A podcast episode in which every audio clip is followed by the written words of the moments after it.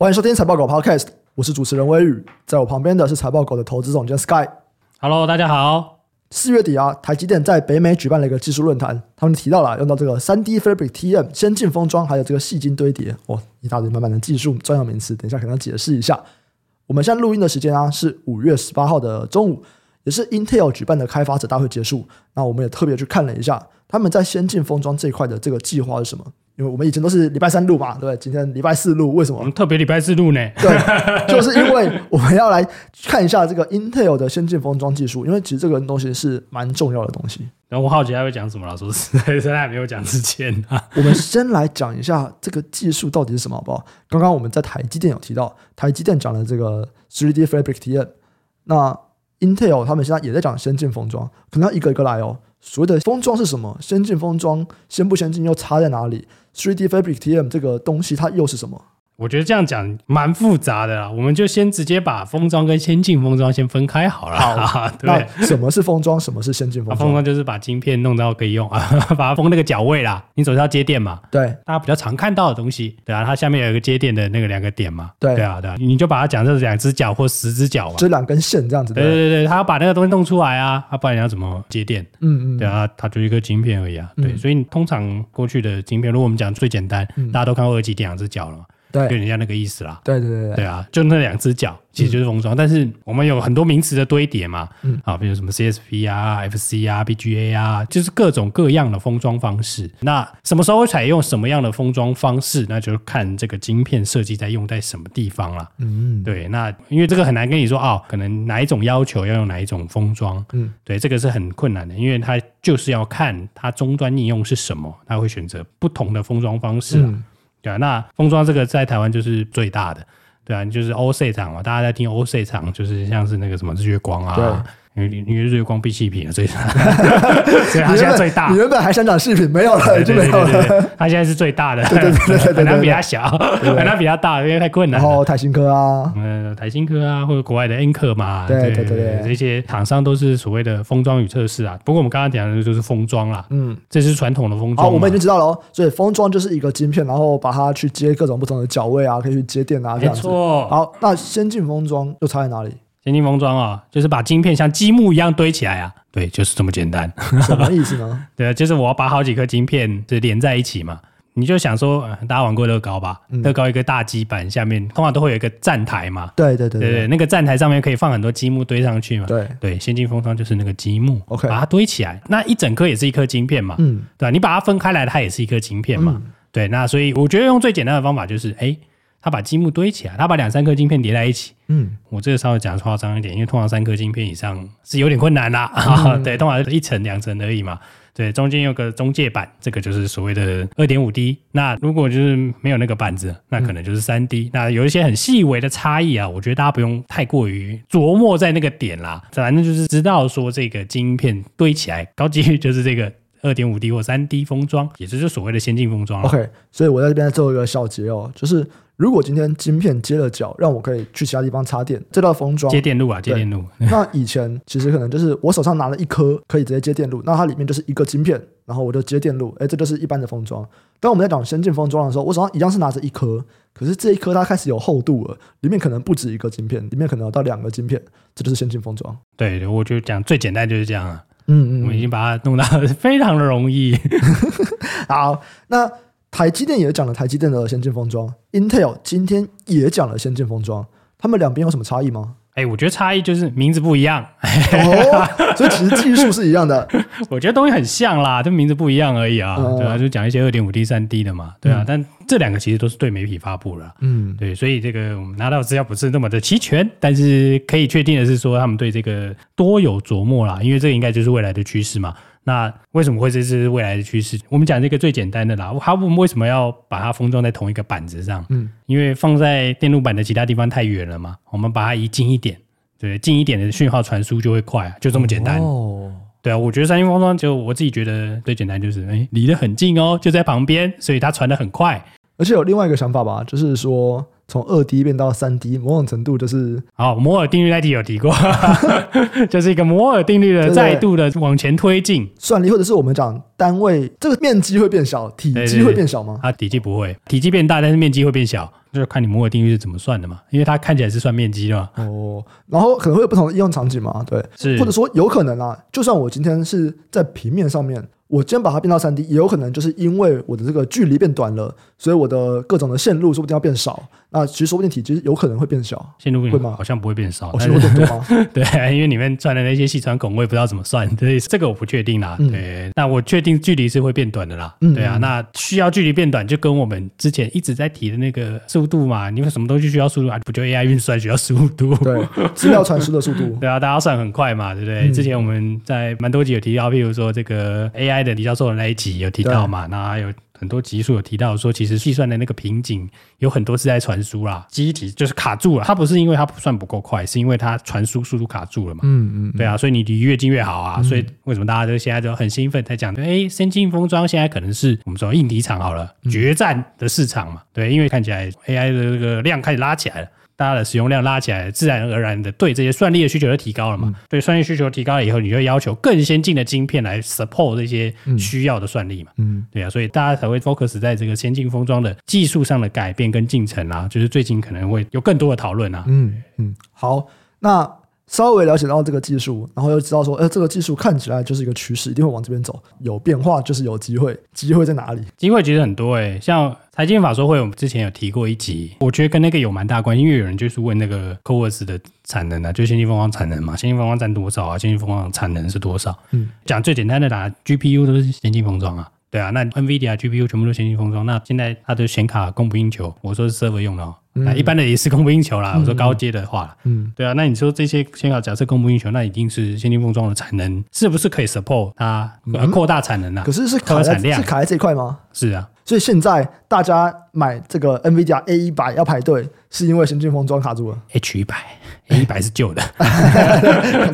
呃，它是什么 A 八百？是 A 八百还是比较新？A 八百是啊，呃，是中国人买，中国特制版。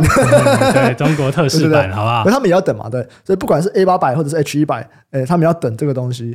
现在是卡在先进封装产能不足。对，目前传出来的这些，不论是券商的报告嘛，然后或者是说报道，嗯、那我想这个卡在先进封装应该是蛮明确的啦，因为先进封装的产能是少的啦。嗯，就是相比，随便举个例子啊，假设它可能扩个三纳米，可能就五六万片了，它这个可能不到二十趴啦，嗯、对，可能或者是只有二十趴而已。嗯，对啊，所以先进封装产能，他自己有提嘛，它是占八 percent 而已，占它营收的八 percent。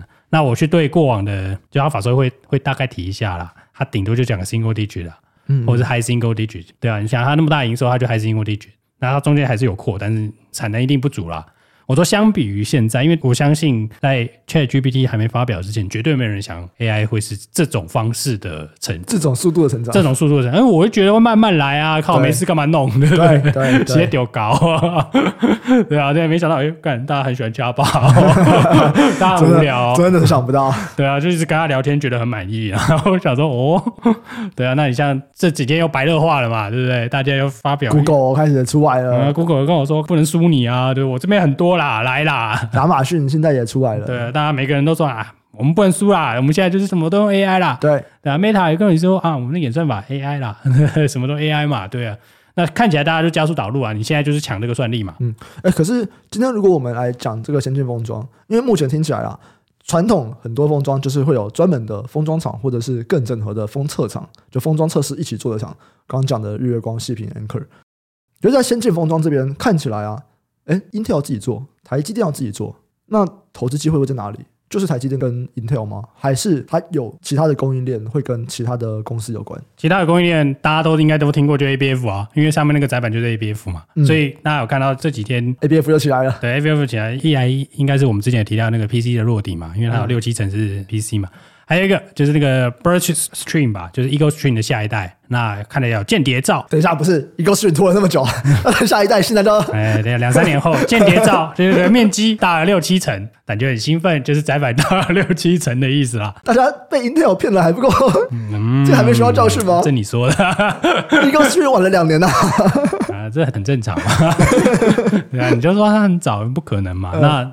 像我们刚刚有提到 GPU 的需求嘛，因为 GPU 基本上全部都是啦，嗯，对啊，包含嗯，AMD 最新的这个哦，AMD 最新这个还很厉害，这 SOIC 的这个就是三 D 的嘛，它一直用台积电的。那 NVIDIA 本来就用台积的嘛，那你想这些呃所谓的先进封装 为什么需求很大？欸、可是大家都知道你不投台积电嘛，对，嗯、就是你不会买台积电嘛。我我我有买过台积电啊，不是，就是这么大家都在关注的公司，不是我们会投资的公司嘛？就是价格没有大幅波动的时候，我是比较不会买这种公司啦。就它比较难有哦，明显被低估这件事情。大家都知道台积电、NVIDIA 未来会成长，可是某种程度上面价格也都反映了。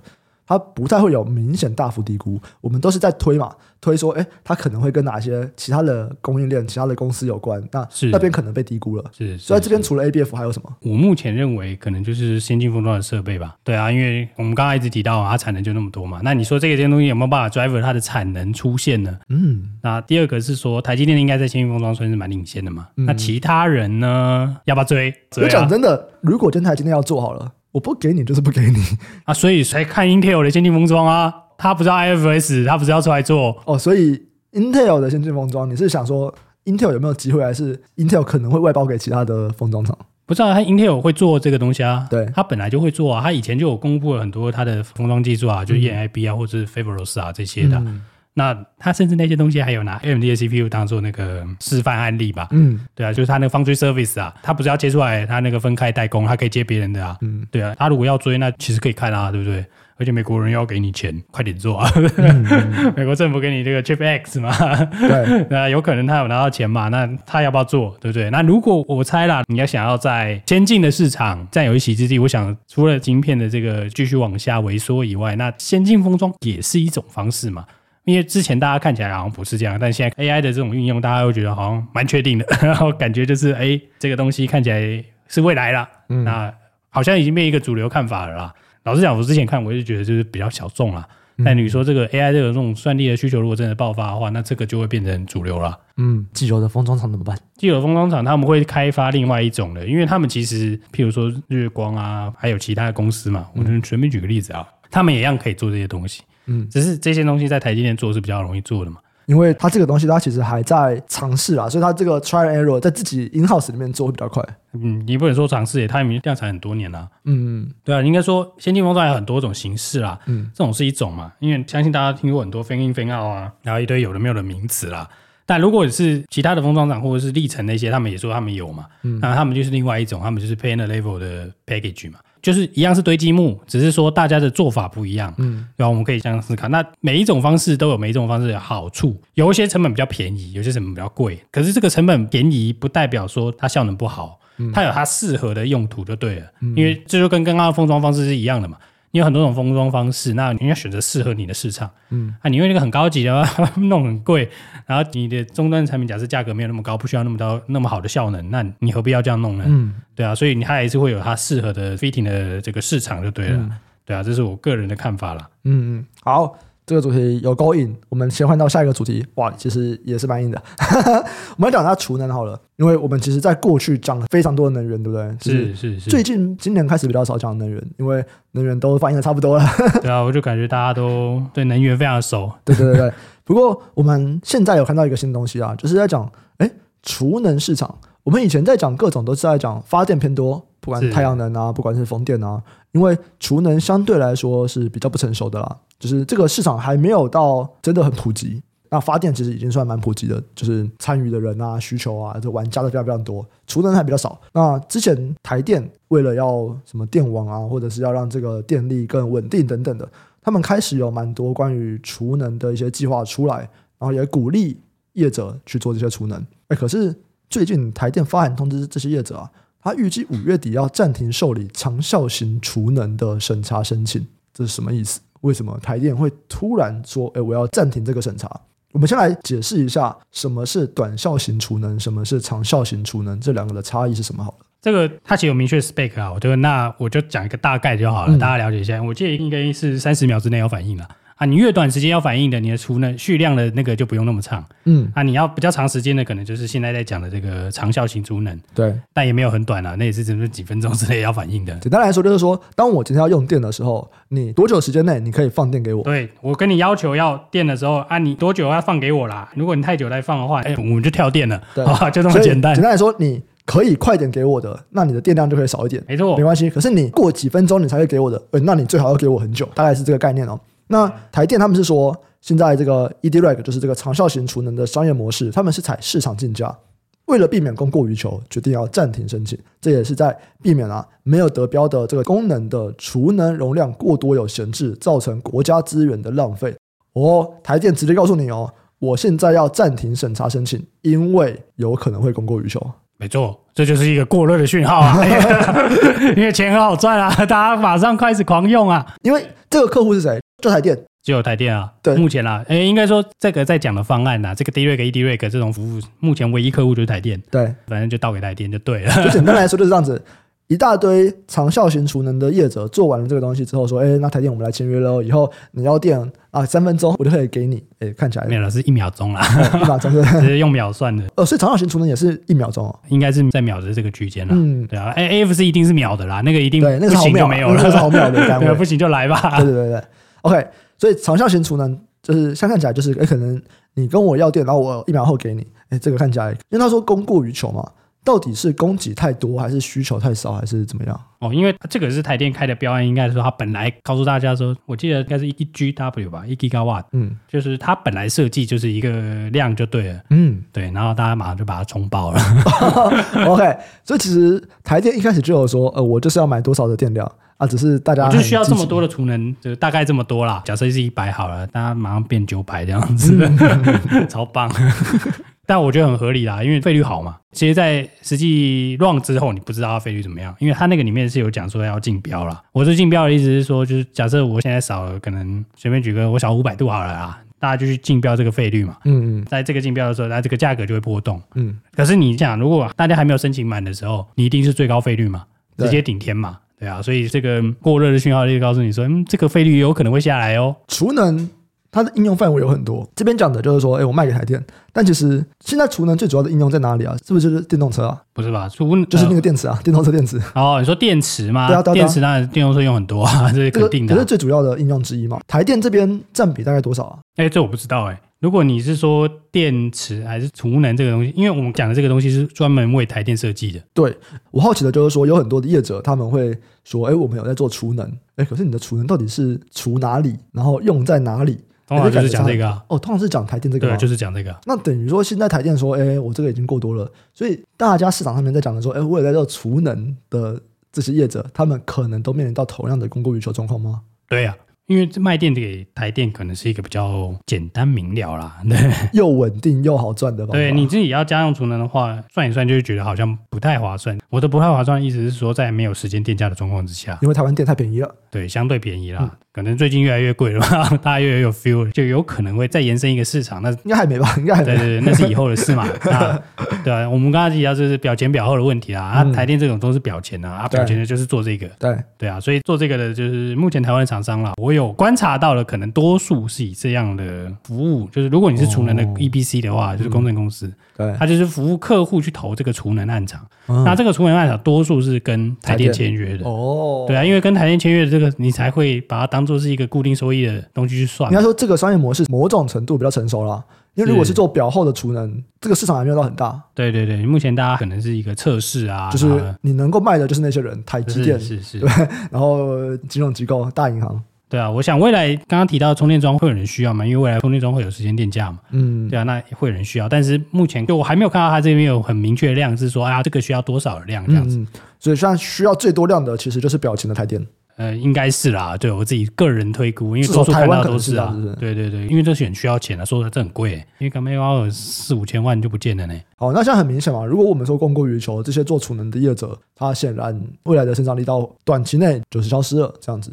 那其他的影响可能是什么？应该说储能 EPC 的，假设供过于求八倍嘛，嗯，因为这个新闻是这样写的嘛，因为供过于求八倍，那其实对 EPC 来说还不错啦。哎，为什么啊？因为它供过于求八倍嘛，我先做完这八倍啊。